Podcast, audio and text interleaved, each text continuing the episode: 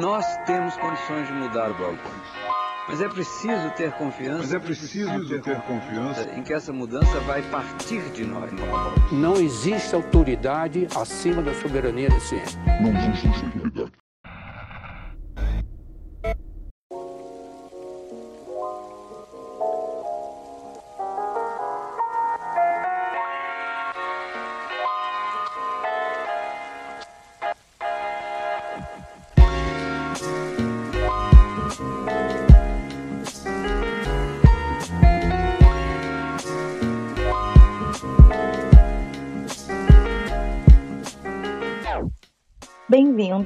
Mais um episódio do Nós da Nutrição, um podcast sobre nutrição e seu contexto na vida contemporânea.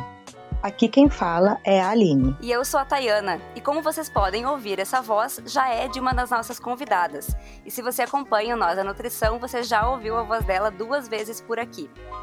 É, hoje nós gravamos mais um PF, nosso Papo Feito, uma discussão aberta sobre um tema importantíssimo que é a gordofobia. Então, para começar, a gente quer trazer uma reflexão.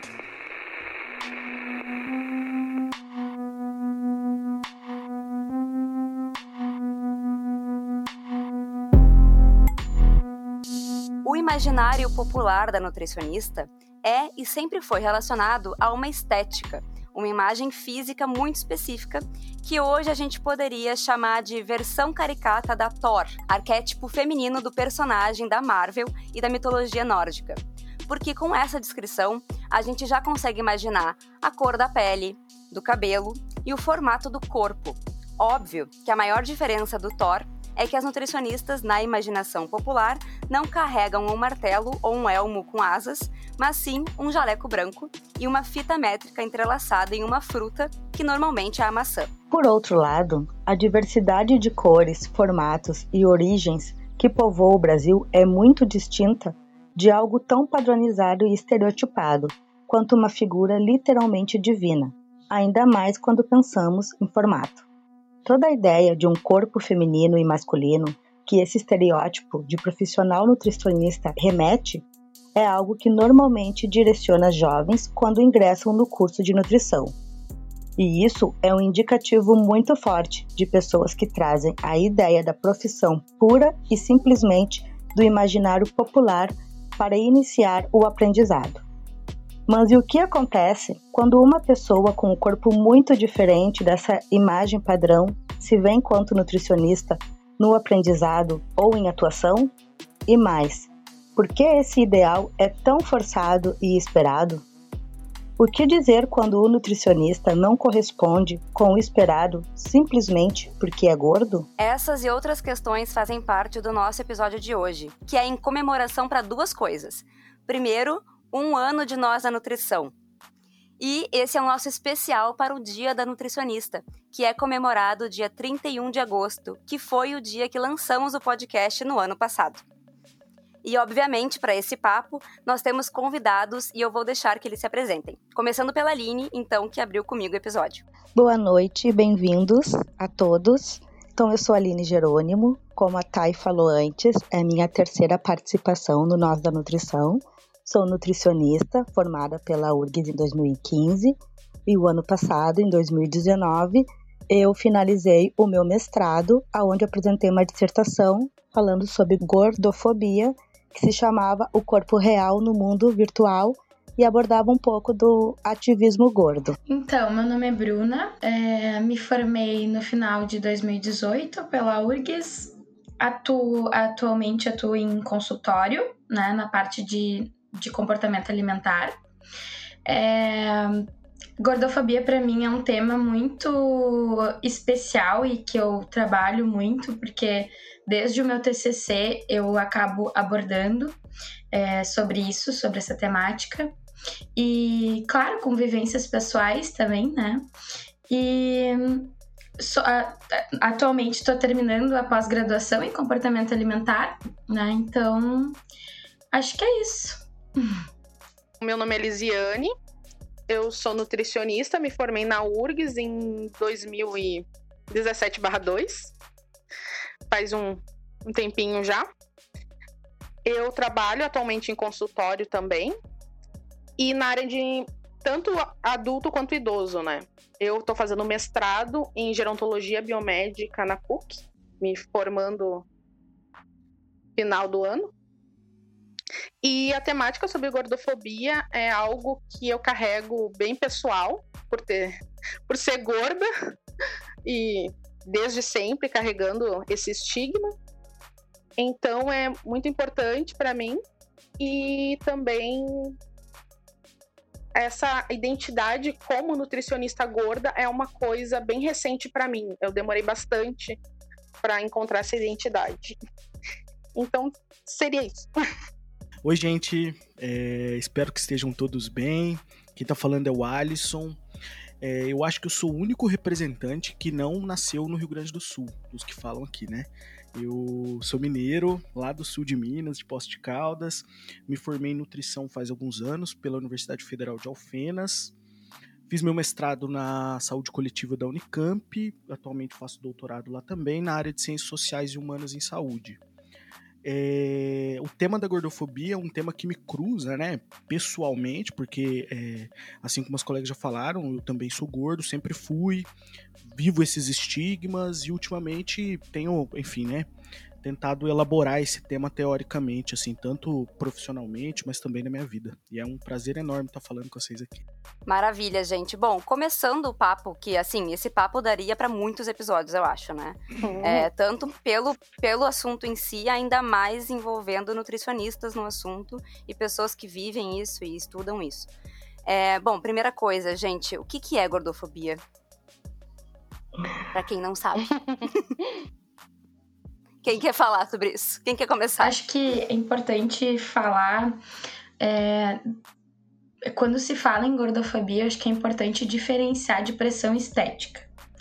Porque pressão estética todo mundo sofre, na verdade, né? Principalmente se tu for mulher. Mas gordofobia só sofre quem é gordo.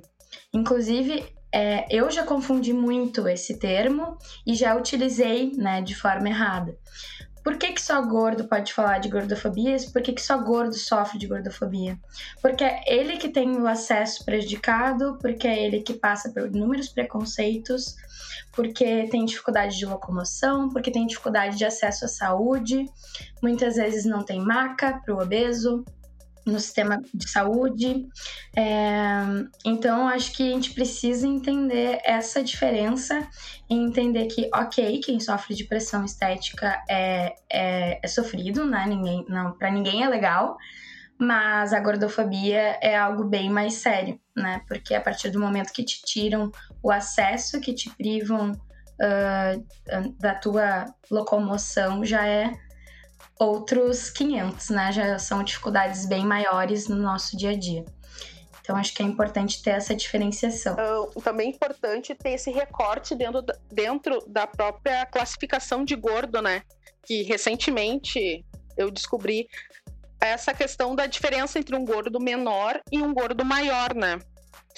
Que o gordo maior ele sofre bem essa questão do, do acesso, da falta de acesso nos locais e a discriminação bem maior, né? Que quanto maior o teu corpo, maior vai ser esse preconceito. Então também eu por muito tempo confundi também essa questão da pressão estética e também descobrindo a questão do gordo menor e o gordo maior, né? Uhum. Bom, eu não sou gorda, né? Eu nunca fui gorda, tenho um corpo normal, eu considero assim, normal para os padrões e eu resolvi, inclusive, fazer uh, a minha, minha pesquisa no mestrado. Eu fiz o mestrado em educação, educação em saúde, e resolvi fazer minha pesquisa com gordofobia e dando visibilidade ao ativismo gordo, exatamente para entender é, como eu, como profissional, poderia me comportar ou poderia melhorar, me desconstruir para não reproduzir comportamentos gordofóbicos foi uma pessoa muito próxima a mim, gorda, que me que fez eu ter esse, essa questão de, de, de querer descobrir, de querer hum, pesquisar a gordofobia, o ativismo. E eu percebi durante toda a minha pesquisa, minha imersão na minha pesquisa, que foi virtual, totalmente nas redes sociais, que a gordofobia ela é um tipo de preconceito um tipo de discriminação que ela é aceita, ao contrário das outras, que há toda uma punição, há toda uma consequência para quem pratica, a gordofobia é estrutural, ela é aceita e não se tem nenhuma sanção, porque se normalizou uh, ser gordofóbico, se normalizou praticar a gordofobia. Então a gente vê tanto dentro das das profissões, principalmente as das áreas da saúde, né? Como muitas vezes nós nutricionistas dentro da nossa profissão acabamos sendo induzidos a ser gordofóbicos e, e como a sociedade no momento que excluiu, que rechaçou, que ridicularizou os corpos gordos, como ela permite que esse tipo de comportamento seja reproduzido sem que ninguém, sem que a grande maioria das pessoas se dê conta do quanto isso é, acaba fazendo com que muitas pessoas sofram, com que muitas pessoas se escondam, com que muitas vidas, muitos corpos sejam invisibilizados. Né? Então, só para acrescentar isso, eu não sou gorda, mas eu acho que é importante Claro que eu nunca vou saber o que é o que uma pessoa gorda passa, mas eu acho muito importante a gente, como profissional da saúde, como todo qualquer ser humano, mas como profissional da saúde que lida muito com o corpo, querer entender e tentar melhorar tá, esse relacionamento. É, eu, eu queria resgatar uma palavra que a Lisiane trouxe na primeira fala dela, que para mim marca bastante assim a diferença do que é gordofobia, do que é um preconceito, que talvez seja uma coisa um pouco mais leve, né? Quando ela foi falar, ela falou que ela é, vivenciou todo o estigma que o corpo gordo, né, do que ter um corpo gordo, enfim, né, produz para as pessoas. E para mim, assim, um dos modos de compreender a gordofobia é a partir desse conceito, da ideia de estigma, não é? é ou seja, o estigma, diferente do preconceito, ele é uma coisa que acaba relegando o sujeito que, que, que sofre esse estigma a um processo de marginalização. E aí, pensando dentro do campo profissional e pensando a profissão do nutricionista, muitas das vezes eu acho que acaba acontecendo assim um movimento do nutricionista que é gordo, não, não é como se ele não tivesse um lugar de fala, ou é como se ele não tivesse autorizado a falar sobre alimentação, a falar sobre corporeidade, a falar sobre saúde exatamente pelo fato de que ele tem um corpo gordo, né? Um pouco dessa ideia também que o profissional de saúde é um profissional que deve dar exemplo, enfim.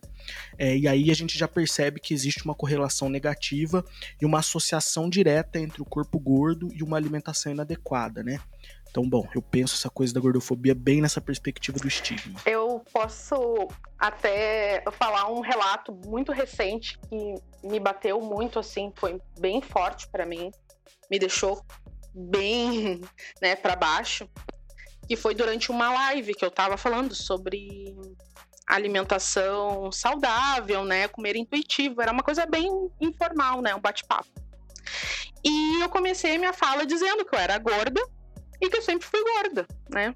E segui falando, né? E essa minha fala incomodou alguns profissionais da saúde depois se conversando e eu fui questionada por falar que eu nasci gorda e dizendo que. E eu expliquei um pouco da minha história e eles disseram que, que isso era uma mentira.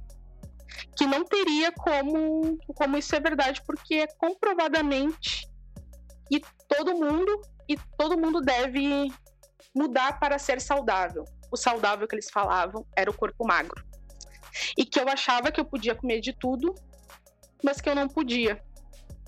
E que mesmo uh, podendo ter questões genéticas, eu não poderia levar minha vida toda assim, sendo gorda, porque isso iria me trazer problemas.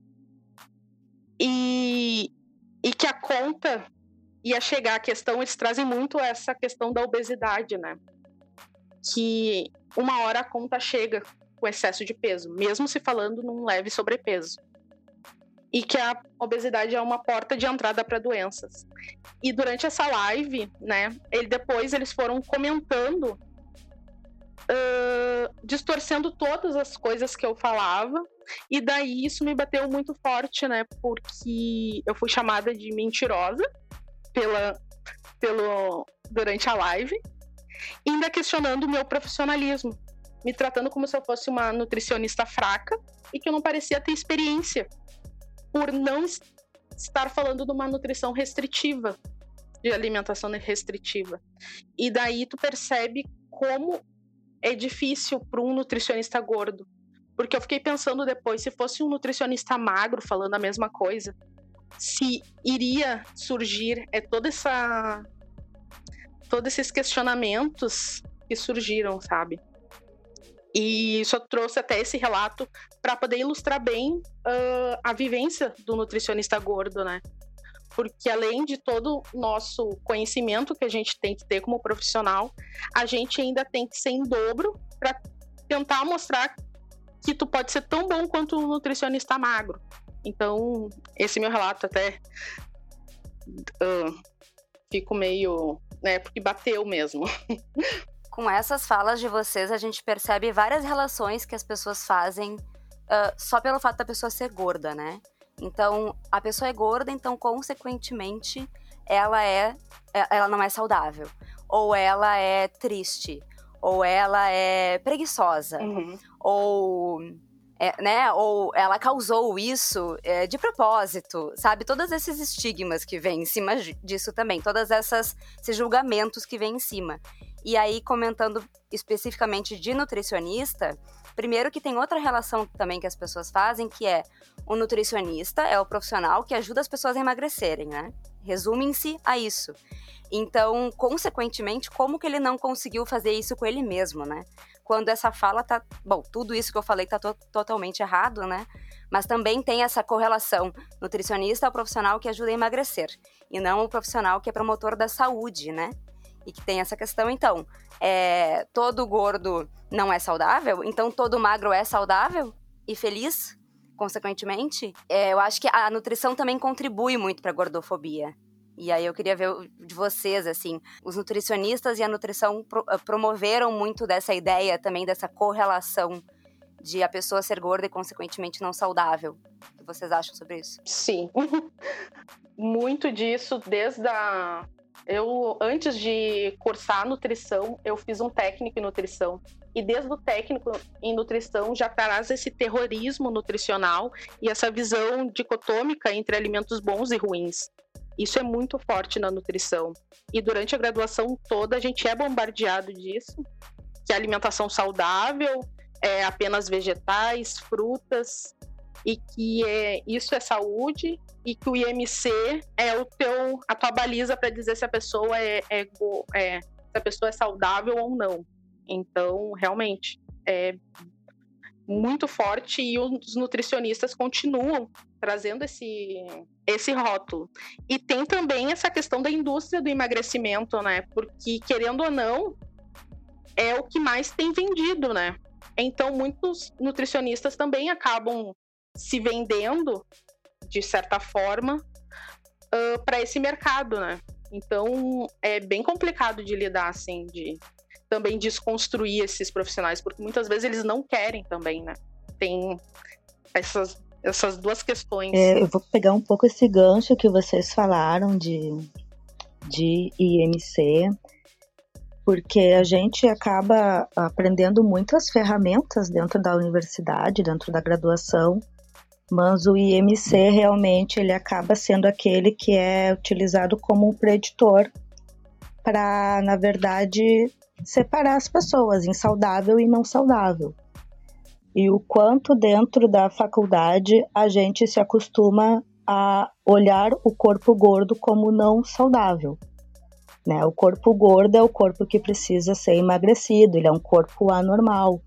Porque quando a gente fala em obesidade, as definições que a gente tem de OMS, de associações, são sempre uh, definições negativas desse corpo gordo né? É sempre um acúmulo, é sempre um excesso, é sempre um anormal. Então são sempre palavras que, que faz, utilizadas para diagnóstico, mas são sempre palavras negativas. Então a gente durante o nosso ensino de graduação como nutricionistas, a gente vai sempre carregando essas palavras negativas. E Eu, ano passado, quando eu comecei a fazer a minha, a, a minha pesquisa, em 2017, quando eu entrei, eu sofri sim preconceito e acusações de colegas de profissão por eu estar é, fazendo apologia à obesidade ou por eu estar romantizando um problema de saúde. Então, assim, eu fui é, bem criticada por algumas pessoas, pessoas próximas, que me, me acusaram de, de, enfim, de estar fazendo um desserviço, de estar propagando que a gordura é boa, e quando na verdade não é essa. É, a gente fala a palavra gordo e a palavra gordo parece sempre soar tão negativo quando é só uma característica de um corpo, né? E, e eu, uma das coisas que o ativismo me mostrou era exatamente isso, é uma característica, né? Não tem nada de negativo. E uma das coisas que uma das minhas pacientes me falou que me chamou muita atenção é que ela disse é que obesidade é uma doença, mas nem toda pessoa gorda é doente. Então a gente precisa descolar esses, esses conceitos e é muito uh, difícil para quem acho que não é gordo né, e trabalha desconstruir algumas coisas que a gente vem durante 4, 5, 6 anos de formação ali enraizado. Eu acho que isso que a Lizzie falou, do, até do IMC, já pegando o gancho, assim, o IMC, na verdade, ele é um parâmetro populacional, né? Ele não é um parâmetro individual. E acaba que muitos nutricionistas acabam usando esse parâmetro individual. É como se fosse um rótulo mesmo, né? Olha, tu está rotulado e a partir de agora, de agora tu não é mais considerado saudável. Tu é preguiçoso, tu é desleixado, né? Tu é assim porque quer, como a gente escuta, né? E, e se a gente parar para pensar em saúde, é, saúde não é só, só física, né? Ela é mental e social também. Então, quando as pessoas falam que estão preocupadas com a saúde quando falam em corpo, na verdade não, né? Elas estão preocupadas é, é, é, porque a saúde, é, o corpo magro virou um sinônimo de saúde, né? É, é, é um valor na sociedade que a gente vive.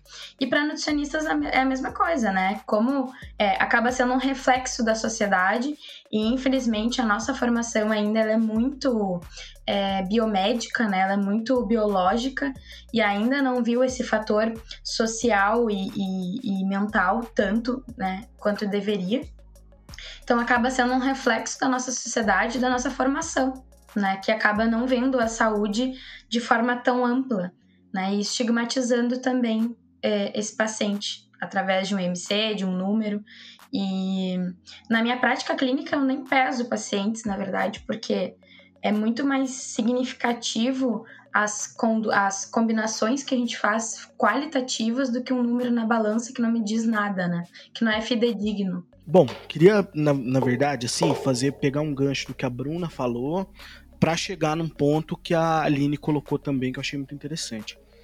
Eu acho que esse modo como é, é, é essas percepções que as pessoas têm, elas dão pra gente algumas pistas do modo como a nossa sociedade, de uma maneira geral, e aí de uma maneira talvez um pouco mais concentrada, de uma maneira um pouco mais enfática, as formações de saúde entende o que, é saúde e o que, é doença, não é? A Bruna colocou uma coisa aí que eu achei muito interessante, que é o seguinte, nós temos uma formação biomédica, não é? A, a profissão do nutricionista, né, e aí isso tem, encontra um eco também na formação médica, na formação do enfermeiro, na formação do educador físico, que pensa saúde muito espelhado no que a gente entende como doença na maioria das vezes, né? Ou seja, além de, é, é, é, ao invés de nós pensarmos a saúde como um conceito positivo, apesar de um conceito relativamente ampliado, mas pouco operacional da Organização Mundial de Saúde, é, a gente ainda continua pensando a saúde numa lógica que remete ao começo do século passado, né? Ou seja, quando a gente fica preocupado na doença, fica com essa, com essa fúria de encontrar. É, é, essa palavra é boa porque eu acho que muitas das vezes essa prática, que às vezes é bem intencionada dos profissionais de saúde, ela parece uma fúria por categorizar as coisas enquanto doença, não é?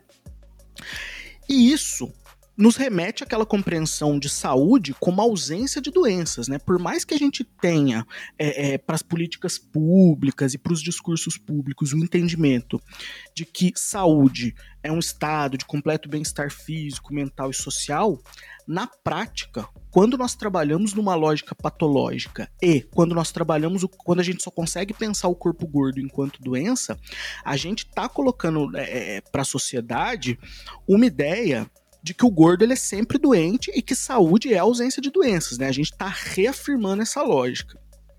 Nesse sentido, é, dá para a gente chegar facilmente no que a Aline estava falando, né? De que, ou seja, então o que, que é doença? Como que. Então, para a gente pensar o que, que é saúde, como existe um espelhamento do conceito de saúde no conceito de doença, a gente precisa pensar antes como que a biomedicina define o que, é, é, o que é doença, né? E aí, se a gente for lá no Canguilhem, o Canguilhem vai dizer uma coisa que é muito interessante, né? Existe uma associação de doença com a ideia de anormalidade. E como que a gente define o que, que é anormalidade? A normalidade é aquilo que foge ao que é normal. Portanto, precisamos definir o que é normal. O Canguilhem vai dizer o seguinte: a partir ali do século 17, 18, desde que a gente teve uma guinada científica, né? É, é, é talvez é, é depois do iluminismo, depois que a gente tem o um método científico, a gente consegue estudar melhor duas coisas. Primeiro, o funcionamento das coisas, né? Ou seja, a, a fisiologia ela dá uma, uma, uma guinada enquanto campo de conhecimento. Então a gente começa a estudar melhor a função dos órgãos, dos sistemas e tudo mais. E por outro lado, a gente tem também um desenvolvimento da estatística, enquanto método matemático, não é? E isso faz com que a gente consiga é, é, é, é sistematizar e registrar a regularidade do funcionamento do corpo e com isso determinar o que, que é normal, não é? Quando a gente determina esse normal, tudo que foge a essa regra por, por, um, por uma lógica é, é, é, dicotômica, se torna normal. Então, ou seja, todos os corpos que fogem daquilo que foi, que foi é, registrado dentro da média estatística passa a ser anormal. Mas aí a pergunta que eu acho que a gente tem que devolver para os biomédicos é a seguinte: será que tudo que foge à média estatística é doença? E aí, o Canguilhem oferece uma pista para a gente pensar também, é, uma definição um pouco mais coerente de, de, de doença, que é o seguinte: talvez doença não esteja tão relacionado assim com essa ideia de anormalidade. Porque, veja, você pode ter uma pessoa que está fora da média estatística, mas que eventualmente está vivendo a sua vida e que não, que não reconhece em si nenhum problema. Enfim, e aí, o que, que o Canguilhem convida a gente para pensar? Ele vai dizer o seguinte: será que não faz mais sentido pensar o conceito de doença com base numa ideia de é, sofrimento e limitação de capacidades? E aí, quando a gente define doença com base numa ideia de limitação de capacidade e com base numa ideia de sofrimento, a gente cai num campo que é inevitavelmente subjetivo não é? Porque só quem pode dizer que algo o limita, ou só quem pode dizer que está vivenciando um processo de sofrimento, é o sujeito que vivencia essa experiência.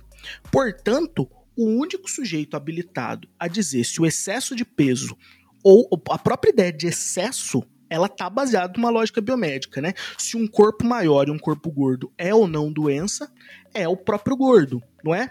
Então me parece que uma primeira discussão que a gente tem que fazer é uma discussão em torno do que, que a gente entende quanto saúde, do que, que a gente entende, portanto, quanto saudável e do que, que a gente está chamando de doença.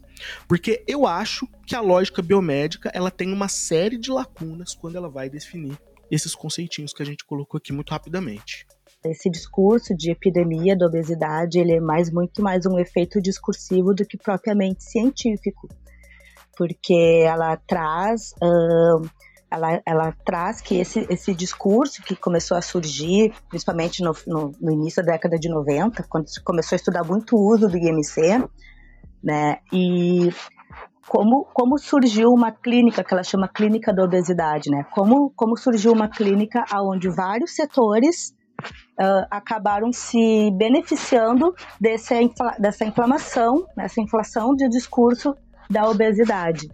Né? Então, o quanto, é, na verdade, uh, esse discurso que foi propagado, ele acabou beneficiando diversos setores, toda uma indústria farmacêutica, toda uma indústria é, de ginástica, toda uma indústria de alimentação, que se beneficia de um pânico, se beneficia de é, causaram um pânico das pessoas de ser gordas, principalmente porque o gordo é sempre associado a palavras negativas e não coisas positivas. Sim, com certeza.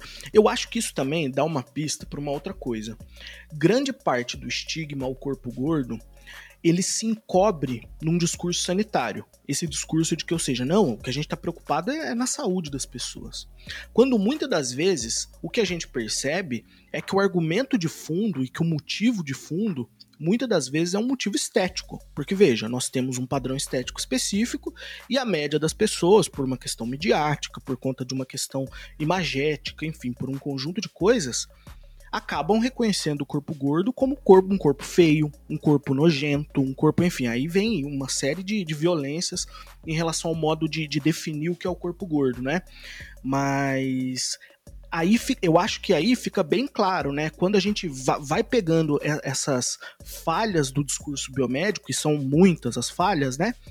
É, por exemplo, uma das falhas que a gente poderia citar aqui é a ideia de que, por exemplo, se a gente fosse lidar pela, pela própria lógica da biomedicina, que define doença como anormalidade, Portanto, o que é normal é o que a gente encontra na média, distribuído na média da população, ou seja, aquilo que tem na maioria é o normal. Aí a gente se depara com os dados do, do, da Vigitel do ano passado que mostram o seguinte: 57% da população brasileira está com sobrepeso ou obesidade. Ou seja, então, pela própria lógica que a biomedicina enuncia, a gente não consegue definir obesidade como doença. Tem um problema lógico nessa definição. E eu acho que é quando a gente se depara com esse problema lógico que a gente percebe que o problema, muitas das vezes, o problema das pessoas em relação ao gordo é menos com uma preocupação disso que elas chamam de saúde e mais com uma preocupação estética, ou seja, as pessoas acham feio, mas não conseguem admitir que elas acham feio porque soa, é, soa agressivo, soa violento, e aí, muitas das vezes, o discurso de saúde ele é usado para encobrir, né, um pouco desse estigma, desse preconceito e dessa percepção uhum. das pessoas. É, isso é bem interessante que tu falou, Alisson, porque vai bem de encontro com o que eu estudo no envelhecimento, né, na gerontologia, porque os idosos, na sua grande maioria, vão ter alguma doença crônica, algum, alguma condição de saúde, e isso não faz com que eles não sejam saudáveis. Então, é, e eu fico me perguntando, né, por que, que com gordo é diferente, né? Por que, que esse entendimento de doença, saúde é, é diferente com o gordo, né? É, eu vou trazer, assim, um pouco da, não da minha convivência, da minha experiência, não como uma pessoa gorda, mas a minha melhor amiga de infância é gorda, fez redução de estômago, não deu certo, enfim. Então a gente debate muito esse tema. E o que eu percebo muito é que a representação social do gordo, ela é construída ao longo uh, de, de todo sempre para a pessoa gorda não se ver. E se se vê, se vê sempre como triste, como deprimida. Então a pessoa gorda, ela nunca vai ser retratada como a protagonista de uma novela ou a mocinha de um filme ou enfim, a não ser que seja de um filme para a pessoa ficar sentada comendo um sorvete triste ou a pessoa que é rechaçada. Então tem toda uma construção social também da imagem do gordo, que o gordo é sempre como se fosse o antagonista do magro, né? Uh, então eu, eu percebo assim que quando eu comecei a estudar o, o ativismo gordo, eu percebi que essas pessoas gordas muitas vezes elas nem querem emagrecer, né? Elas não querem. Tem pessoas que são felizes e ok ser feliz estando gordo e ok não querer emagrecer também. Então isso também é uma coisa que inclusive nós como nutricionistas a gente tem que ter é, primeiro ter essa sensibilidade, mas o principal é respeitar a autonomia das pessoas sobre os seus corpos porque muitas vezes chega para atendimento uma pessoa que está acima do peso e aí a gente faz aquele cálculo de um peso ideal que de repente a pessoa nem quer perder tudo aquilo. Mas enfim, ali está dizendo no nosso cálculo que ela tem que perder 15 quilos, mas de repente ela vai perder 5 e vai ficar super bem. E ok, se eu conseguir fazer ela atingir, uh, ser, ser mais saudável com 5 quilos a menos. E eu vejo muito nesses posts de nutricionistas, de colegas, e aí não vou criticar ou não, cada um faz, mas esse antes e depois, que é que isso é como se nós nutricionistas, uh, como fosse legitimar a nossa profissão, fosse legitimar o quanto a gente é bom, né? Postar um antes e depois, aquela perda de peso. Tem um outro argumento que eu acho que ele paira bastante, assim, né, no discurso dos profissionais de saúde, mas também eu acho que, que é, um, é um, um argumento que está aí na sociedade, né? Esse argumento em torno da questão do risco, né? Que muita gente vai dizer o seguinte: não, tudo bem, o, o, o, obeso ele pode estar tá se sentindo bem, a pessoa gorda ela pode não estar tá com questão nenhuma pessoal, né? O gordo pode inclusive se achar bonito e tudo mais, né? Enfim, assim as pessoas dizem, né? Mas uma questão é a seguinte, né? Existe o risco, ou seja, a gente percebe uma associação da obesidade com uma série de condições crônicas, né? Da qual talvez se a gente tivesse que destacar uma, assim, que é, que é clássica, que é a associação da obesidade com o câncer. E esse discurso do risco, ele é muito perigoso, né? Porque ele coloca a compreensão disso que a gente entende como vida, como se vida fosse algo que a gente tivesse que proteger. E é uma ideia de que os sujeitos não mediam o próprio risco.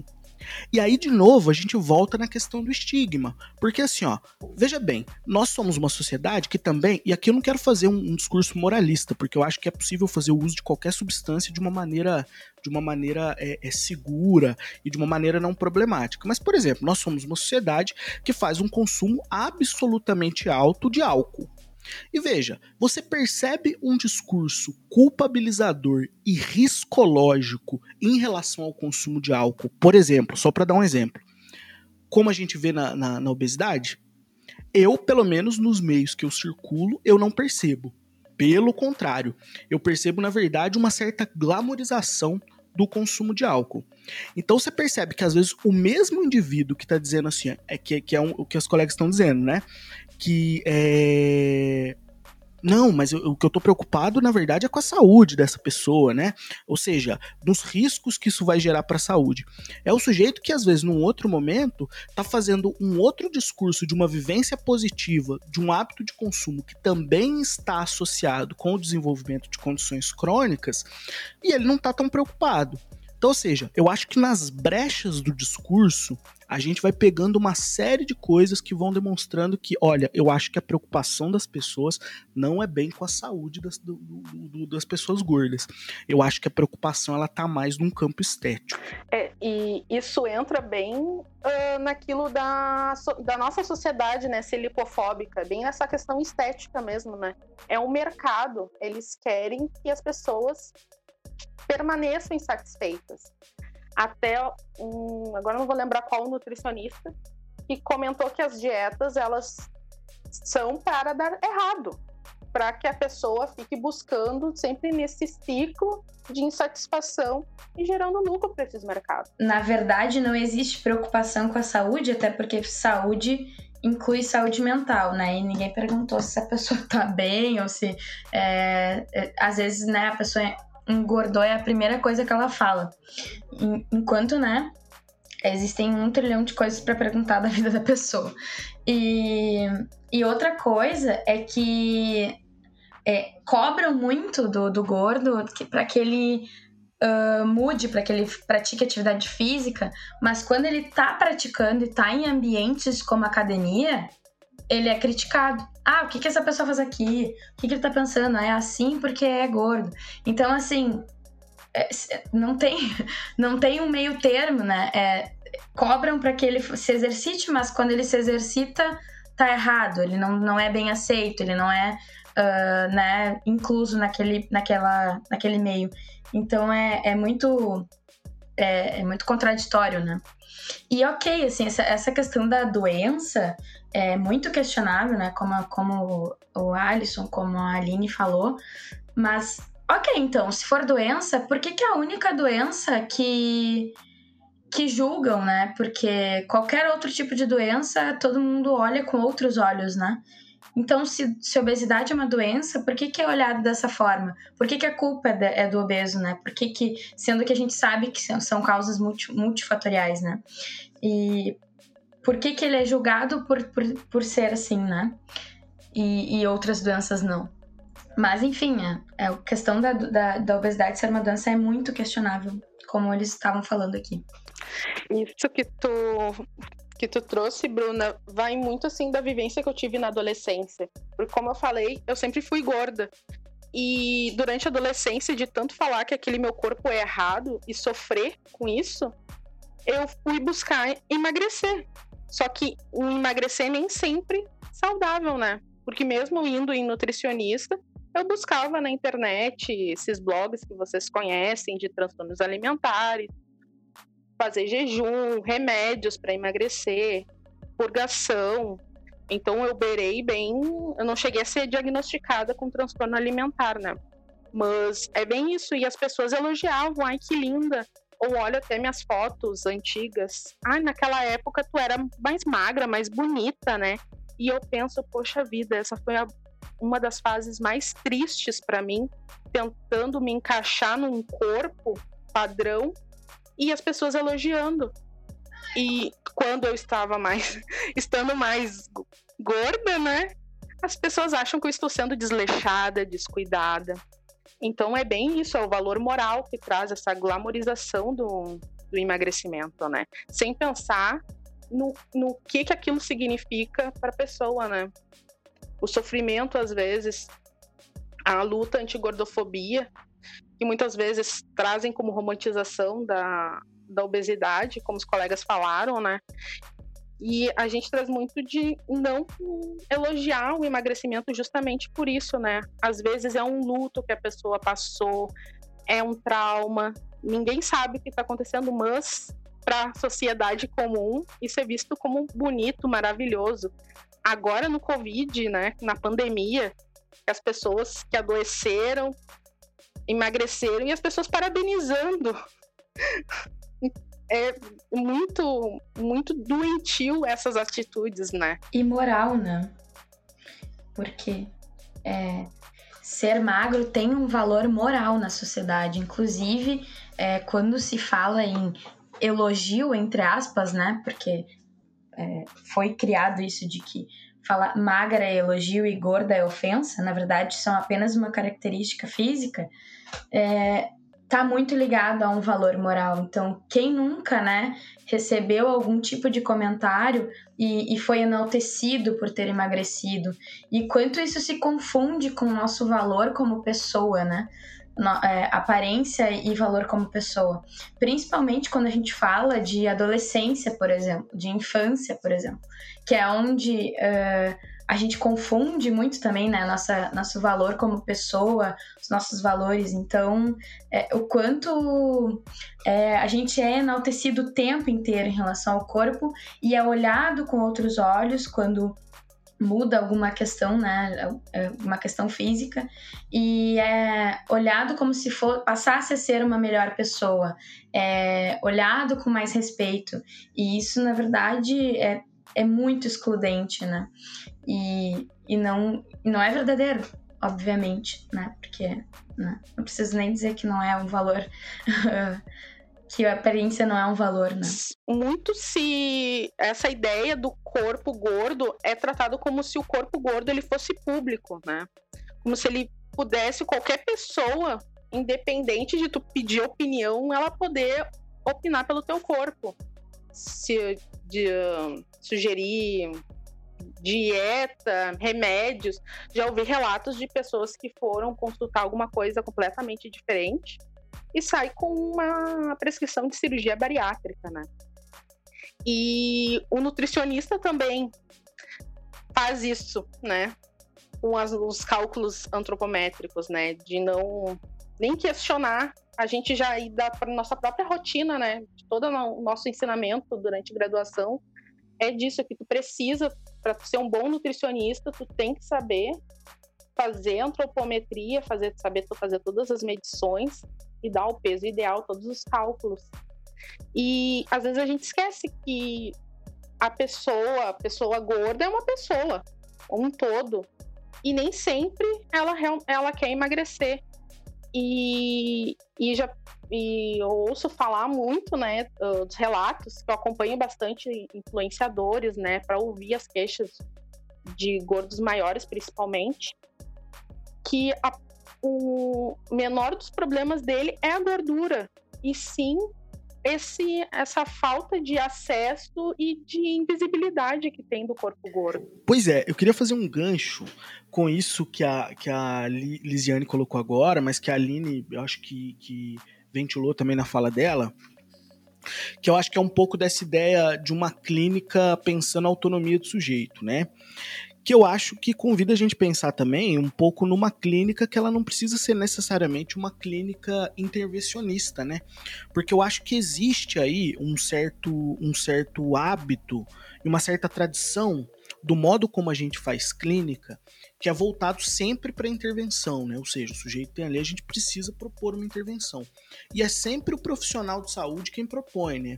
Ou seja, a gente não, não, não abre uma, uma, uma, uma, possibilidade de que a gente faça uma clínica compartilhada, né? A partir da perspectiva desse sujeito, né? É, acho que isso é uma coisa interessante da gente pensar. É, o nutricionista, como nós vemos, estamos apontando aqui em várias falas, é um dos profissionais que é, é, perpetua um pouco dessa prática da gordofobia. Então, talvez esteja colocado para gente uma tarefa de pensar como que a gente faz uma clínica que não seja gordofóbica. Que não é uma tarefa simples, porque toda a ciência da nutrição está pensada com base na perspectiva biomédica, né? Claro, nós temos iniciativas novas agora, né? A gente tem é, reflexões da promoção de saúde que são muito interessantes, a gente tem agora essa nutrição comportamental que vai lá na, na, na, psicologia behaviorista pegar algumas coisas também. Mas ainda assim a nossa prática continua sendo uma prática é, intervencionista que muitas vezes reproduz essa gordofobia. Então talvez esteja colocado para a gente aí uma, uma tarefa de pensar como fazer diferente, não é?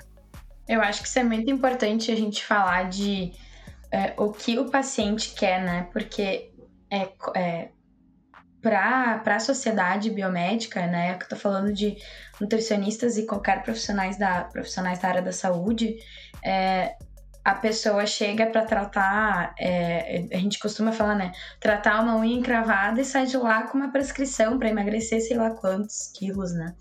E, e ele nem foi para isso muitas vezes, ele nem quer perder peso, né? Então, como que a gente já sai medicalizando e prescrevendo algo que nem é uma queixa, nem é uma, um objetivo do paciente, né? Então, acho que é muito importante ter essa divisão do que, que é nosso, do que, que é do paciente, e entender o que ele quer, né?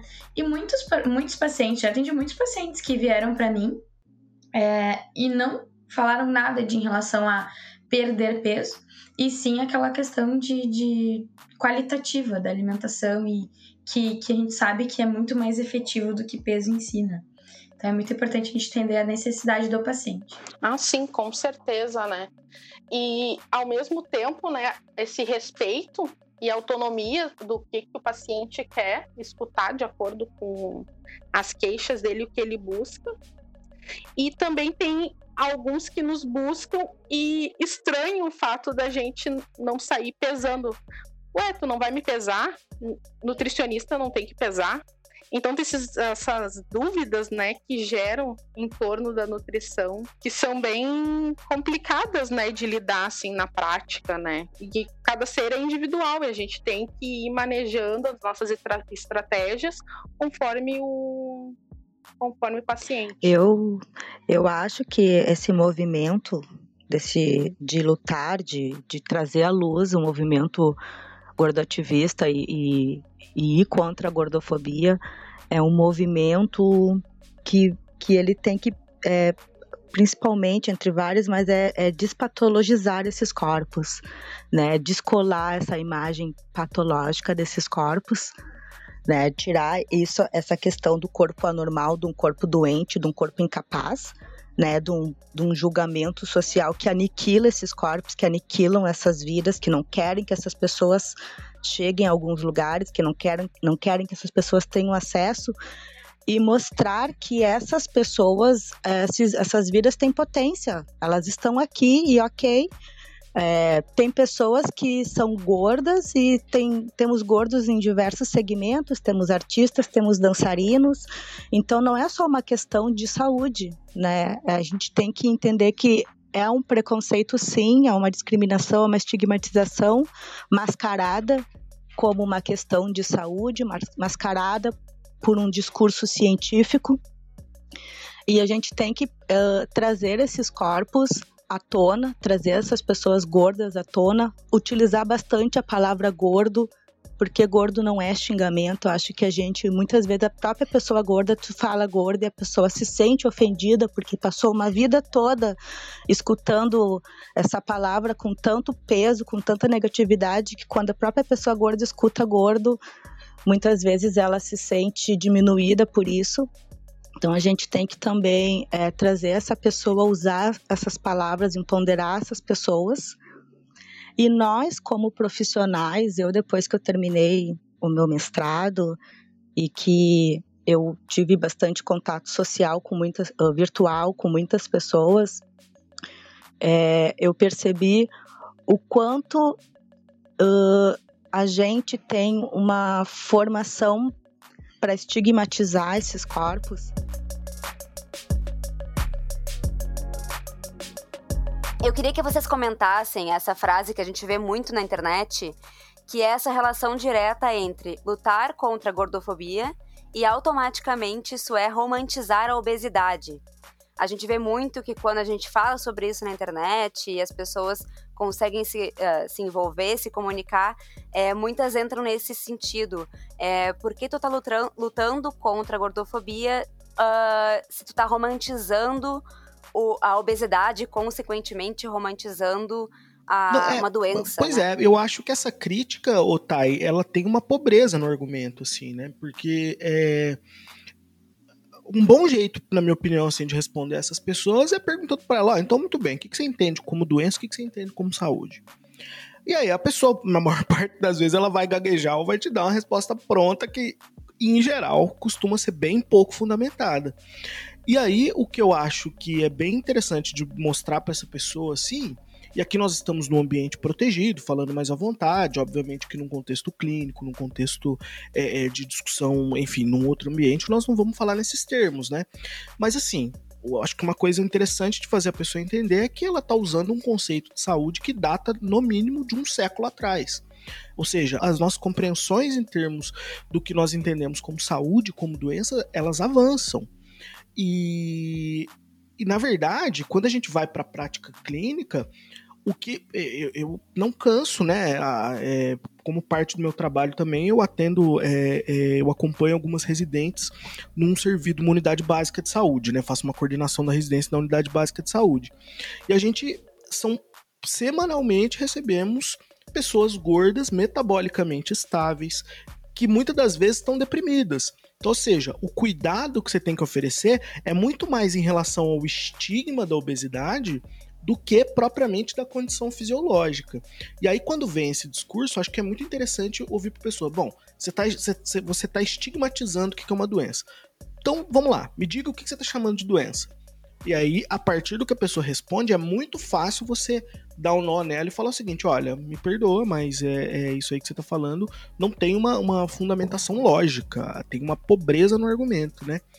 E, e eu acho que nós temos que responder essas provocações. Eu não perco a oportunidade de responder, e, exatamente para explicitar que muitas das vezes o que tem ali, como a Bruna colocou várias vezes de uma maneira é, é, é, é muito bem colocada, que na verdade se trata de um julgamento moral, né? Afinal de contas, é, é, o corpo gordo ele é visto como um símbolo de falência moral, né? Ou seja, a pessoa não deu conta, né? Ela não teve foco suficiente, enfim, né? É, enfim, assim que eu costumo responder, o, o Thay, perguntando para a pessoa o que ela entende como saúde, como doença e mostrando a pobreza do argumento. É, essa questão de romantização da gordofobia vai, vai bem de encontro com o Alisson estava falando dessa questão do risco, né? De como é que tu vai bater palmas para uma doença, tu é irresponsável. Eu sou bem ativa no Twitter e às vezes eu me envolvo em tretas por esse motivo. As pessoas vêm mandar mensagem para mim, como tu, como nutricionista, sendo nutricionista, tu defende isso, não tá vendo que isso faz mal para a saúde, isso é errado, que tu tem que concordar com a gente. E eu, e eu digo, vocês estão sendo preconceituosos, né? Porque quando a gente fala em, em luta anti-gordofobia, a gente está lutando pelo acesso de todos os corpos, de todas as pessoas terem o mesmo acesso à saúde, de não, não ter que sofrer toda essa discriminação por causa do peso, do seu tamanho, né? Mas isso, assim, na prática é bem cansativo, porque tem que estar sempre pronta uma resposta, uh, se empoderar, tá sempre pesquisando para poder trazer uh, dados científicos, né? Para debater com isso até agora recentemente o Canadá trouxe umas diretrizes sobre o manejo clínico da obesidade uh, que traz todo, toda essa luta uh, contra a gordofobia muito muito forte, né? Então realmente às vezes a gente tem que dar um carteiraço mesmo uh, com comprovação científica, porque falando assim não adianta eles têm essa resistência e querem continuar com esses discursos gordofóbicos, é bem difícil, assim. Só, só que ao mesmo tempo é engraçado e contraditório, né? Porque a gente precisa estar o tempo inteiro afirmando e reafirmando e comprovando cientificamente, enquanto a gente. Se a gente dissesse, então tá, então vamos fazer uma dieta restritiva, que é o que todo mundo uh, espera de um nutricionista, né? Infelizmente. Uh, a gente não tem resultados positivos com dieta restritiva, né? Uh, não tem comprovação científica que ela funcione. Na prática, a gente consegue ver muito bem isso. Então, por que, que uh, uma dieta restritiva que não tem comprovação científica é tão enaltecida? Porque entra naquilo do, da, do, do valor moral, né?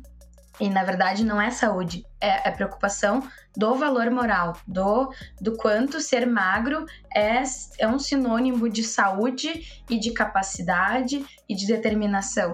Então, assim, é, e também a gente é muito questionado quanto à nossa capacidade, né? Principalmente nutricionistas gordos, uh, como no meu caso, né? Por exemplo. Então, é, a gente tem que estar tá sempre reafirmando uma coisa que já está bem claro, né, para nós, que é simplesmente é, facilitar o acesso dessa pessoa, tratar ela como uma pessoa, né, e, e, isso diz muito, assim, da forma mais humana possível, já que ela também sofre tanto, né, então é simplesmente permitir o acesso a um, um, um atendimento em saúde, né? Assim como qualquer outra pessoa. E entendendo todos os processos que ela já passa, né? Acho que isso é muito importante. Então, isso justamente cai naquilo do, do valor moral para a sociedade, porque a gente sabe que é, o que as pessoas esperam muitas vezes não tem comprovação científica e isso a gente não precisa provar nada para ninguém. Mas quando a gente fala de, de obesidade, a gente precisa estar tá sempre provando. Né? É bem interessante essa questão, né? Que vai de encontro com o que o Eric, o nutricionista gordo, um dos da, da, primeira pessoa que vestiu a camisa que eu conheço, que eu sou um nutricionista gordo, que ele fala muito disso. Às vezes a gente fica perdendo tempo ali tentando uh, bater na mesma tecla sobre a gordofobia, gordofobia, e a gente está perdendo tempo de cuidar dessas pessoas. Ele fala muito isso. Quem é que está cuidando das pessoas gordas, da saúde delas, da alimentação delas? E, e é isso também, né? Às vezes o nosso discurso a gente fica tão focado porque a gente acha que já está mais esclarecido e meia hora depois a gente volta lá por início da conversa e a gente às vezes perde muito tempo com essas discussões, né? Isso é uma coisa que eu fui observando, estudando e vendo, né, nas redes sociais que parece que na internet tu pode falar tudo que tu quiser, que as pessoas às vezes atiram nessas essas iscas para ver o, o circo pegar fogo mesmo, né? Enquanto nós, como profissionais da saúde, nutricionistas, às vezes nos perdemos nisso, né? Em vez de estar tá dando estratégias, dando apoio para essas pessoas. É, Pode falar. E o quanto, essas, o quanto essas pessoas preconceituosas vão nos ouvir, né? Vão ouvir o nosso lado, a nossa versão. Então, às vezes, a gente perde muita energia nisso, né?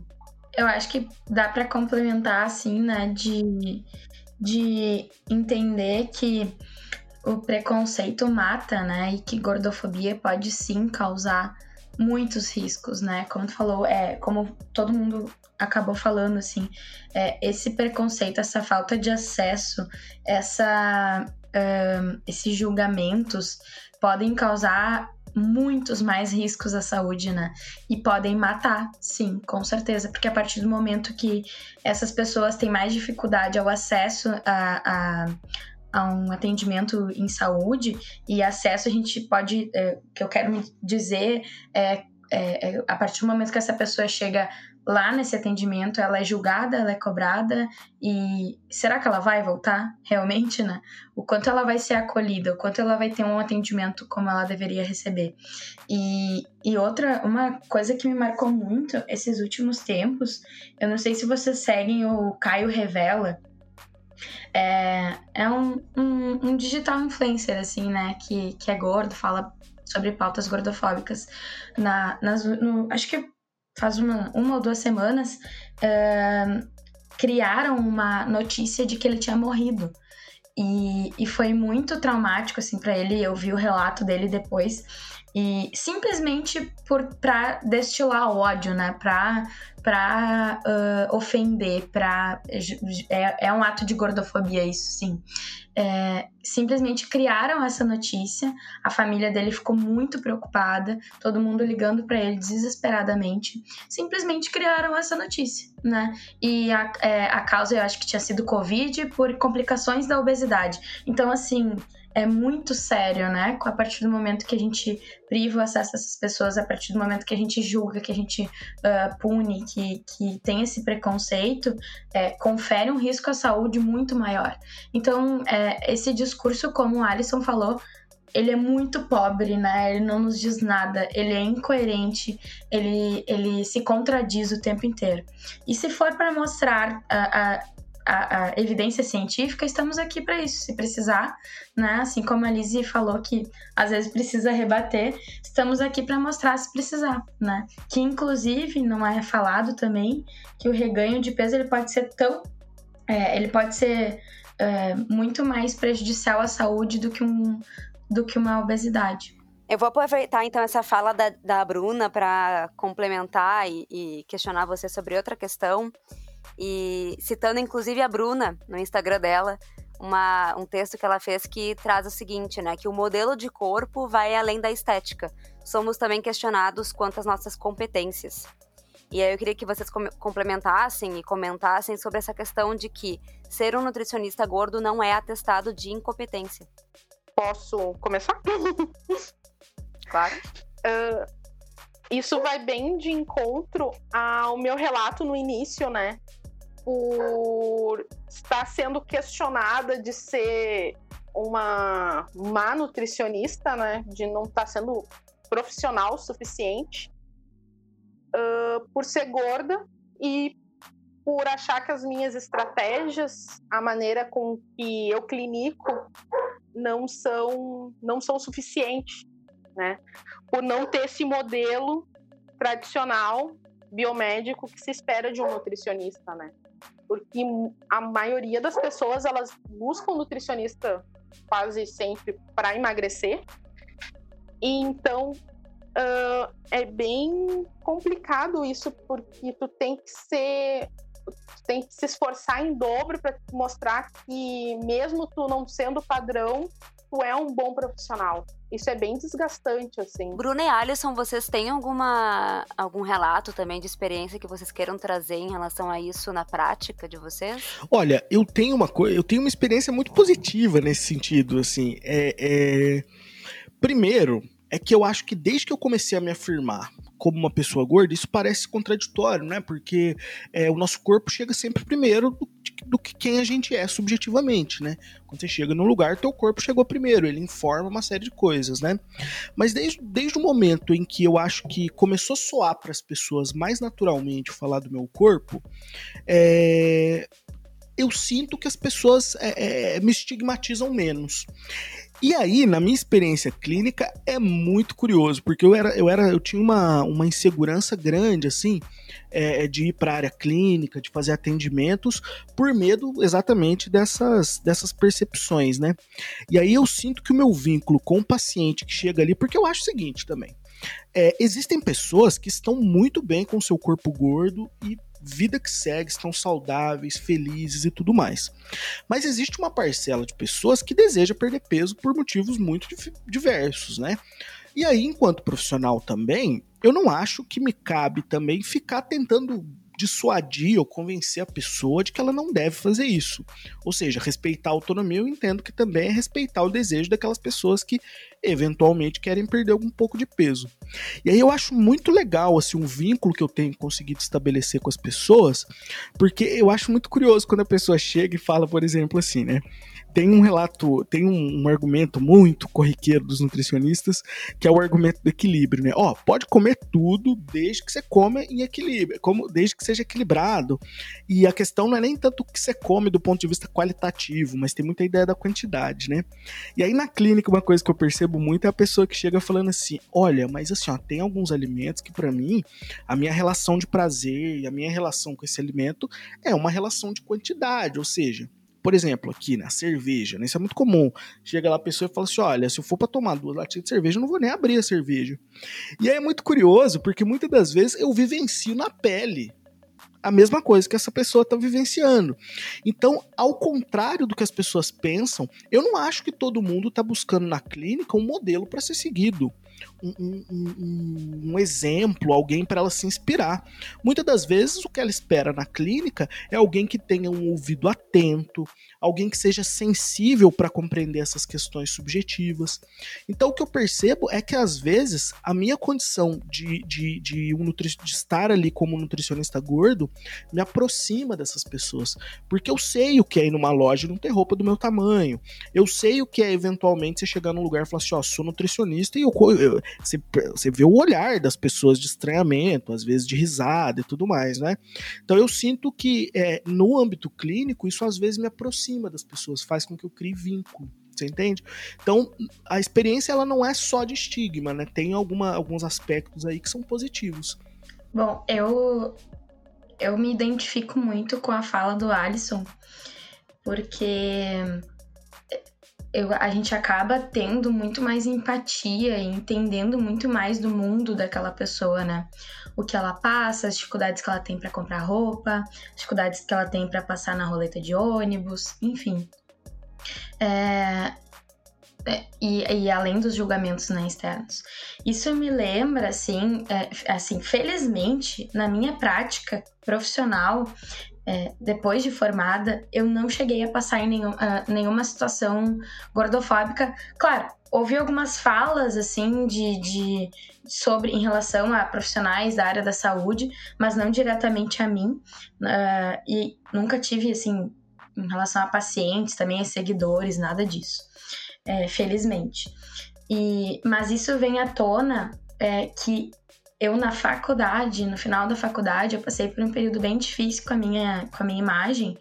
E por que, que eu falei lá no início sobre pressão estética? Porque lá, eh, lá na faculdade, quando eu passei por esse momento, eu confundia muito as coisas, né? Eu achava que eu tava passando por gordofobia, mas não, era puramente pressão estética. Porque eu não era gorda lá naquela época. Mas eu engordei e fui muito julgada, né? Principalmente pela minha família, por pessoas muito próximas. Então, e, e pelas minhas, minhas competências como futura nutricionista. E, e, e isso é, a gente ouve, é muito, é muito difícil, né? Isso me fez buscar terapia e, e como o porque o que, que eu acho que foi a chave, né, disso tudo foi que a partir do momento que eu mudei a minha percepção sobre mim, é, a minha mentalidade, as minha, os meus julgamentos em relação a isso, é, eu ouvi muito menos os, os, julgamentos dos outros. Então, acho que a partir do momento que a gente muda a nossa percepção, né, a gente tende a ouvir menos, a gente tende a passar mais segurança e, e mais empoderamento. E isso, consequentemente, é, nos protege um pouco mais. É claro que a gente não tem como controlar o que os outros dizem e o que os outros pensam. é óbvio, né? Mas a gente consegue passar esse empoderamento, eu acho que isso é muito importante, né? Então, é, e é isso que a gente trabalha no acompanhamento, em terapia também, né?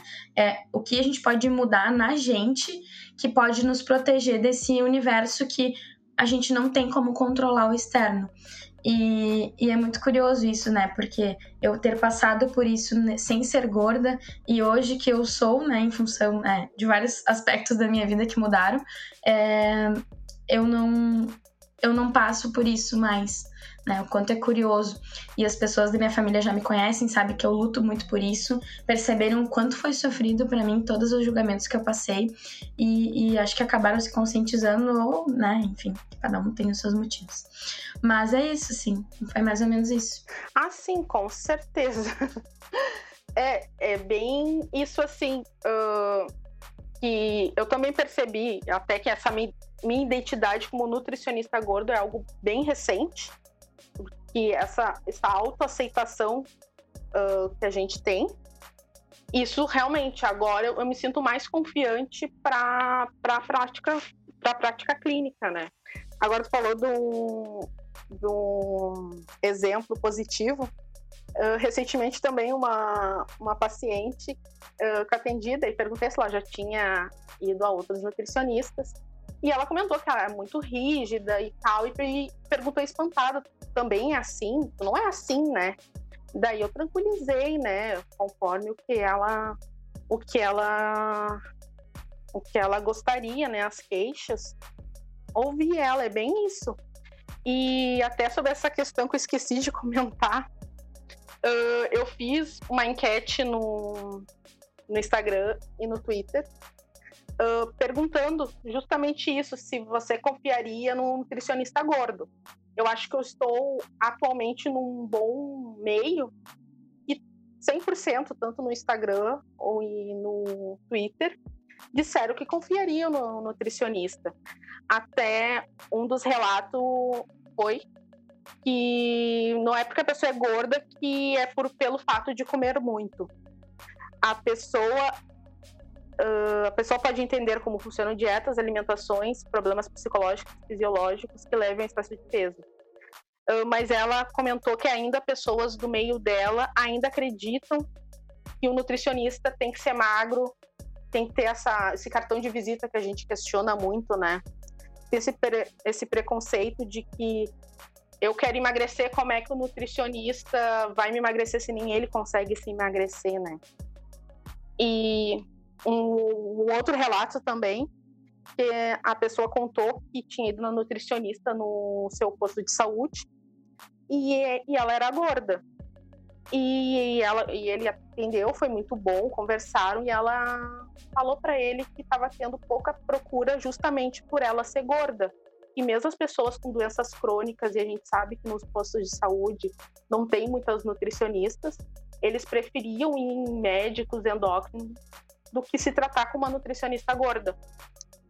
Então, é, é uma balança, depende muito do meio onde a gente está e as pessoas, né? Depende muito, assim, do ambiente e do grau de conhecimento também das pessoas, né? E nós, como, como nutricionistas, isso também cabe a nós, essa parte da educação, de mostrar esse outro lado da nutrição.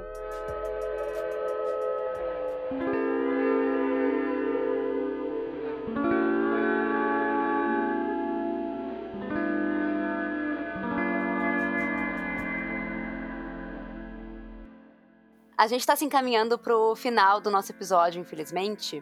Então é agora é a hora daquele momento em que a gente, um momento casca de nós que a gente chama, que a gente indica é, coisas para complementar esse assunto para quem está ouvindo. Então todos os links das indicações vão estar tá no nosso site do pessoal e eu vou começar indicando. É, eu vou indicar duas notícias que a gente vai colocar o link e uma página no Instagram. É, vocês já falaram aqui sobre ele, que é o Eric Cusiol, eu acho que é assim que fala o nome dele, que é um Instagram nutricionista gordo, que, vocês, é, que eu já indico que vocês sigam. É, tem duas entrevistas dele muito interessantes. É, a primeira é essa, essa frase que eu falei mais cedo, que é, entre aspas, né? Ser um nutricionista gordo não é atestado de incompetência, que ele fala muito sobre isso, sobre a vivência dele. É, então, essa é uma das notícias que eu indico. E a outra é a, os comentários que ele fez relacionados ao caso é, da Paola Carosella. Eu não sei se todo mundo aqui, todo mundo que está ouvindo acompanhou, né? Provavelmente sim, sobre esse assunto, mas ela. Eu não vou falar sobre o caso aqui, assim, mas só para comentar que a Paola fez um comentário que repercutiu bastante por, por usar a palavra obeso de uma forma que julga como, né, como uma pessoa é, doente, que consequentemente não é saudável por causa do que ela come, enfim. E aí o, o Eric uh, deu uma entrevista comentando o assunto e explicando por que, que aconteceu é, esse cancelamento da Paola nesse momento, né? E por que, que isso foi tão complicado para as notícias. E essas são as minhas, indicações, minhas indicações, as duas entrevistas dele e, claro, o arroba dele para seguir no Instagram, que é maravilhoso. Uh, o Eric também era uma das minhas indicações, né? Por ele ser um dos pioneiros aí do, ativismo gordo dentro da nutrição, né? De ter vestido essa camisa. E, e eu vou indicar mais três, uh, três nutricionistas que eu conheci recentemente, porque eu acho importante a gente estar tá conhecendo o trabalho de nutricionistas gordos, de profissionais gordos, para poder ver que não é um. Uh, uh, para a gente se empoderar mesmo, né? A Mirane Barros, que eu conheci ela essa semana no, na primeira jornada de gordofobia médica, que está tá rolando ainda. E ela é mestre em saúde coletiva e professora também em saúde coletiva, e ela pesquisa sobre o corpo gordo. A Júlia Romano, o arroba é Nutri Fora do Padrão. Também conheci ela uh, nesse mesmo evento e a Gabriela Arces, Nutri Empodera, que eu conheci por uma estudante de nutrição, que é advogada, Luciana Aragão, também uma outra pessoa para seguir, que ela fala bastante de ética na nutrição. E tem também a Malu Jimenez, que ela é uma filósofa, o arroba é Estudos do Corpo Gordo.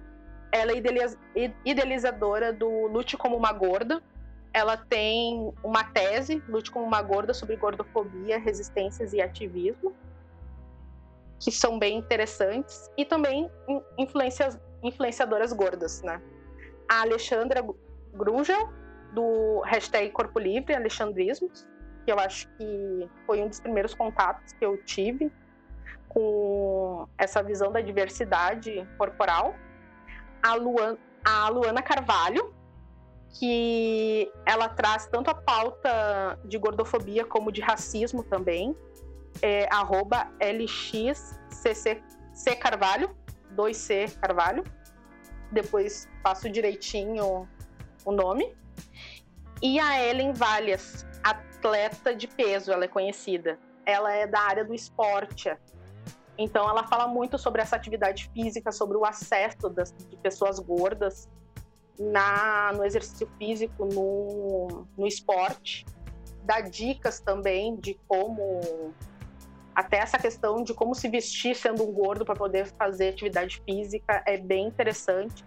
Tanto a Luana quanto a Ellen, elas trazem bastante essa pauta uh, do racismo.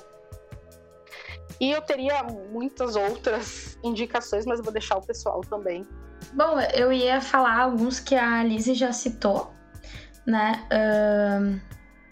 Que era a Luana Carvalho, atleta de peso e Alexandrismos.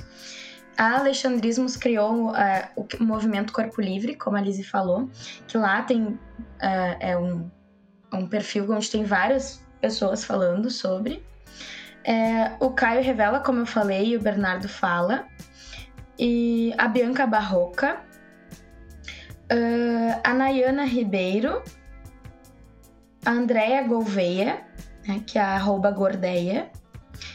Uh, e de pressão estética, né, deixando claro que não, que não são pessoas gordas, mas que falam sobre o assunto e, e são muito interessantes, é muito interessantes o, o, conteúdo, são muito interessantes os conteúdos, é a Dora Figueiredo e a Miriam Botan. Eu queria, bom, aproveitando que eu acompanho várias dessas pessoas, admiro várias dessas pessoas, mas aí eu queria fazer algumas indicações de leitura, na verdade, algumas leituras que eu acho que tá num campo um pouco mais acadêmico, mas que pode, enfim, né, tocar alguém que queira se aprofundar um pouco mais por esse viés nessa discussão, né. Queria recomendar quatro é, é sugestões de leitura aqui. A primeira, para a gente pensar um pouco essa questão que eu comentei aí sobre essa, essas noções, né, do que, que a gente entende como saúde, o que, que a gente entende como doença, é um clássico que eu sei que a Aline também é, bate uma bola com esse autor, gosta muito. No, no podcast que ela, que ela participou da primeira vez, ela falou dele, que é o George Canguilhem, que é o Normal e o Patológico. Acho que é um livro, é um clássico né, da saúde coletiva, da saúde pública, dessa reflexão que convida a gente mais para pensar a saúde dentro do campo das humanidades. Então, o Normal e Patológico, do George Canguilhem. Acho que para pensar essa coisa do risco, né, esse argumento do risco que as pessoas trazem, tem uma autora é, brasileira aí do Sul também, da Federal de Santa Catarina, que é a professora Sandra Capone, que ela tem um texto maravilhoso que se chama A Saúde como Abertura ao Risco. Acho que é interessante para a gente pensar esse argumento que as pessoas colocam sobre essa questão do risco, né? É, eu levantei uma bola que a gente acabou não, não explorando muito, mas que eu acho que tem também é, muita coisa para a gente debater aí, que é um pouco em torno dessa ideia de uma clínica não intervencionista, né? Como que a gente, enquanto profissional de saúde, produz uma clínica da qual a gente não tem que ficar falando para as pessoas o tempo todo o que, que elas têm que fazer, né? Ou seja, uma valorização um pouco dessa ideia de autonomia, que é o livro A Saúde Persecutória, do professor Luiz Davi Castiel, da Fiocruz. E para finalizar, acho que para a gente pensar um pouco dessa crítica que a gente falou aqui é, é, ao longo do episódio todo em torno dessa questão biomédica, eu recomendaria o Corpo Incerto do professor Francisco Ortega da UERJ. E aí, para não ficar muito cabeção, é, e também para a gente bater uma bola, eu acho que com essa mídia que a gente está explorando aqui, que é o podcast, queria deixar como recomendação também o podcast da professora Elaine Azevedo, da USF, que é o Panela de Impressão, que é um podcast maravilhoso que tem em várias plataformas. É isso. Obrigado, Thay. Bom, eu tinha feito uma lista com perfis para indicar e leituras, autores porém eles já foram todos, a lista foi toda contemplada já nas indicações dos colegas. Então eu vou indicar um perfil que ainda não foi é, falado, que é o perfil da Paula Teles, que eu sigo, uma pessoa maravilhosa. Eu gosto muito da maneira como ela se expressa dentro da, da causa, né, dentro do ativismo. E vou indicar um filme que é o filme Gorda, que está disponível no YouTube gratuitamente, completo, que é um filme que foi produzido, todo produzido e dirigido por uma mulher gorda, e ele traz o depoimento de três mulheres gordas que contam as suas vivências e experiências como mulheres gordas na sociedade. Então eu acho que é um filme bem, ele é um filme curtinho e ele é bem interessante de a gente assistir e nos ajuda a nos aproximar e entender o porquê que é tão importante e necessário se falar de gordofobia. Aproveito já para agradecer a oportunidade de dividir a, a esse podcast com os colegas. Foi muito bom, aprendi muito com a fala de cada um, né, com o que cada um me trouxe de experiência, tanto pessoal quanto profissional dentro da nutrição. Agradeço mais uma vez também aos meus colegas Pablo e Tayana por se lembrarem né, e me convidarem para participar desse podcast com um assunto que eu gosto tanto e que é tão necessário a gente discutir, principalmente dentro da nossa profissão enquanto nutricionistas. Eu queria agradecer também por esse espaço, né, para a gente poder estar tá discutindo essa pauta tão importante, né, e queria deixar uh, um recado assim final que não é aceitável ter o tratamento desigual pelo peso ou tamanho de ninguém. O preconceito e o estigma adoecem e matam, independente do peso da pessoa ou do IMC. E a gente precisa se posicionar, porque a nutrição é política, né? Saúde é um direito de todos. E se uh, tá excluindo alguém não está sendo promovida a saúde, né? E também hoje eu, eu consigo pensar, uh, agradecer por ser gorda, por ser uma nutricionista gorda, para poder ver todos esses âmbitos, né, que, que permeiam a alimentação e a nutrição, que talvez eu poderia ficar mais restrito, não sei, né, isso independente, mas isso é muito individual, mas hoje eu me vejo que eu cresci muito, muito mais como profissional, me empoderando, buscando, estudando. E quem quiser estar tá me seguindo, acompanhando o meu trabalho, o meu arroba é lisecamargo.nutri.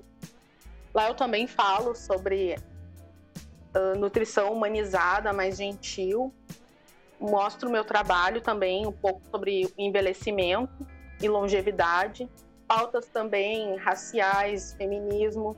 Tem bastante de políticas públicas, então tá bem variado, receitas, então tem um pouco de tudo. Podem me seguir lá. Bom, eu queria agradecer também, né, pelo convite. É, e principalmente por tar, estar com pessoas tão. Uh, que eu me identifico tanto, né? E por mais que algumas eu nem conhecesse. É, e como é, é, interessante, assim, estar conectado de alguma forma, como a Aline tá, tinha comentado antes. É, é como, também complementando a fala da Lise, não é aceitável, é, como eu falei antes também, mata, né? É muito perigoso, é algo muito sério e deve ser discutido, deve ser falado, deve ser argumentado. É, Para quem está ouvindo, é importante também entender que às vezes a gente precisa ajudar as pessoas que estão ao nosso redor e, isso inclui é, mudar essa percepção e também proteger elas desse mal, né? Ajudar elas a passarem por, por diversos processos. E acho que é isso, assim, aprender a, a se amar independente da forma do, do, corpo, né? E que saúde não, não é um, um peso na balança, um número na balança que vai definir. É muito mais do que isso, sim. E que bom ter colegas nutricionistas que trabalham nessa área mais humanizada e livre desses preconceitos, assim, que, que mata tanta gente, que prejudica tanto o, os atendimentos em saúde. Para quem quiser me seguir no Instagram, o meu arroba é nutricionista Bruna Dimmer. Lá eu diverso, uh, falo sobre diversas pautas, né? Uh, um pouco do meu trabalho mais na nutrição mais humanizada. Eh, sem dietas e essa parte mais ampla da, da nutrição e da alimentação. E onde eu falo também sobre pautas como gordofobia e pressão estética, que eu acho que é muito importante a gente estar tá falando sobre isso, principalmente no, no meio da nutrição. É, bom, eu quero agradecer também, né, como como as colegas, pela oportunidade de encontrar com essas é, é, é, nutricionistas totalmente inspiradoras, né? A Bruna, a Lise e a Aline. A Aline já conhecia, a Bruna e a Lise conheci hoje. Já estou aqui encantado pelas figuras e quero me aproximar, quero estabelecer outros contatos e tudo mais, para a gente até pensar coisas mais para frente, né? É, e assim, eu acho que, sobretudo para as pessoas gordas que nos ouvem aqui, eu acho que o convite que fica aqui é um convite para as pessoas pensarem no seu corpo a partir das potências que ele tem, né? e não só é, é, desses discursos que colocam o corpo gordo muitas vezes num lugar de, de insuficiência ou num lugar de, de, de, de estigma, de enfim, né? Esse lugar negativo que o corpo gordo costuma ser colocado, né? Ser gordo é maravilhoso, né? Tem uma potência enorme e, e, e enfim. Acho que é isso o meu, meu recado final. E agradecer demais, tá? E você e o Pablo, é sempre um prazer e é sempre uma alegria falar com vocês. Bom, eu não tenho perfil profissional, eu não tenho essa, essa, essa disciplina toda. Mas enfim, quem quiser me seguir quiser bater um papo sobre esses assuntos, vira e mexe, a gente tá lá batendo um papo sobre isso também.